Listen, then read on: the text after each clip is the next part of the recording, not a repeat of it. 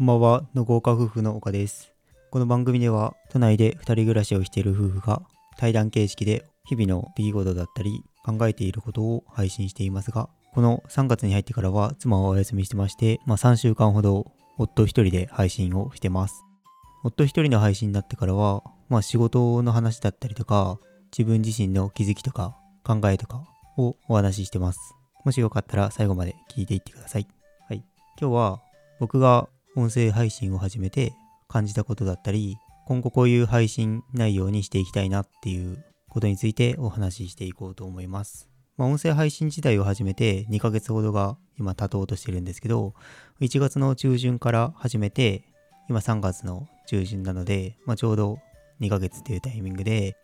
最初の1ヶ月半は妻と僕2人の対談形式という形で配信をしてました。3月になってからこの半月ほどは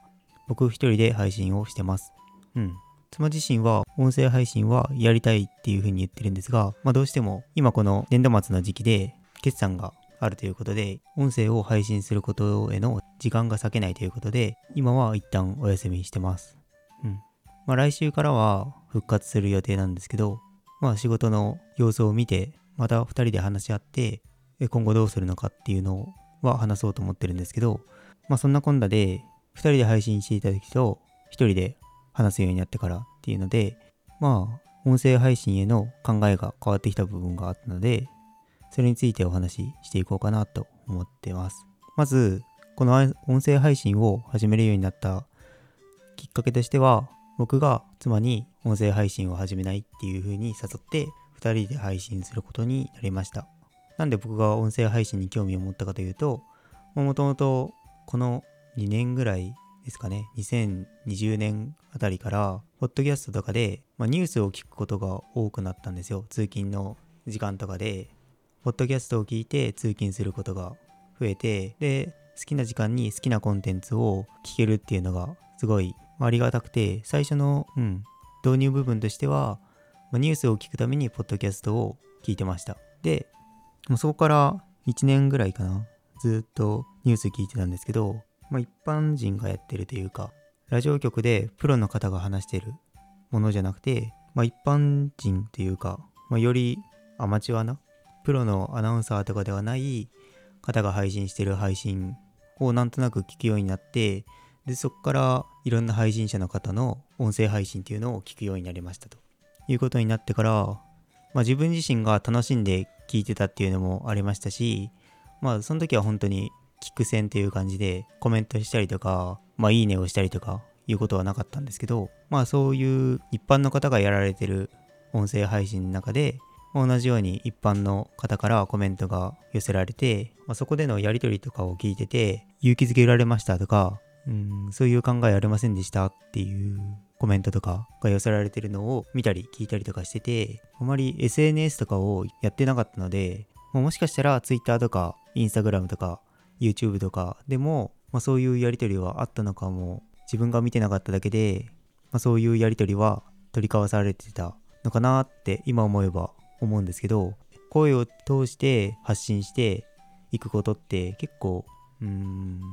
まあその人の多くの情報を伝えられるなっていうことで音声配信っていいなっていうふうに漠然と思ってました、まあ、やっぱりただ文字で伝えられるよりもまあ、仕事の中でもただメールが送られてくるよりも電話かけてきてで電話で伝えられた方が伝わるし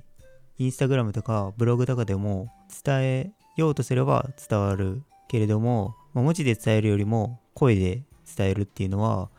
あ、その人のやっぱりパーソナリティが出るというか個性が出るなっていうふうに思って音声配信に興味はずっとありました。で、まあ、そんなこんなで思ってはいたんですけど、まあ、自分は話すのが苦手であまり伝えるのが上手じゃないという自覚があったので、まあ、音声を配信することには抵抗がありました。で、まあ、なぜ最終的にそのハードルを超えたのかその壁を超えたのかっていうと、まあ、この言葉で何かを伝えるのが苦手な人間でも、まあ、誰かしらに届けばいいなっていう思いと、まあ、それがま誰かの何か一歩を踏み出す勇気になったらいいなっていうところを思って始めることにしました。っていうのもあったし自分一人で話して伝えるっていうよりも、まあ、2人で夫婦2人で配信した方が、まあ、僕の緊張が和らぐっていう意味で妻を巻き込んでやろうというふうに思いました、まあ、なのでどちらかというと僕が主体となって音声配信はやりたいというふうに話して妻を巻き込んだっていう構図になりますでまああのー、妻が音声配信を休んでるという現状を見ると、まあ、僕一人が先走って妻のお気持ちがついてこず妻自身はもう音声配信やめたいんじゃない疲れてんじゃないっていう風に思われるかもしれませんがあまりそういうのは感じ取れてないです今のところ。なのでこれは純粋に妻の仕事が忙しいっていうことでお休みをしてる状態ではあります。ちょっとすごく脱線してしちゃってるんですけど とりあえず今回は音声配信を始めた理由、始めようと思った理由についてお話をしました。次回は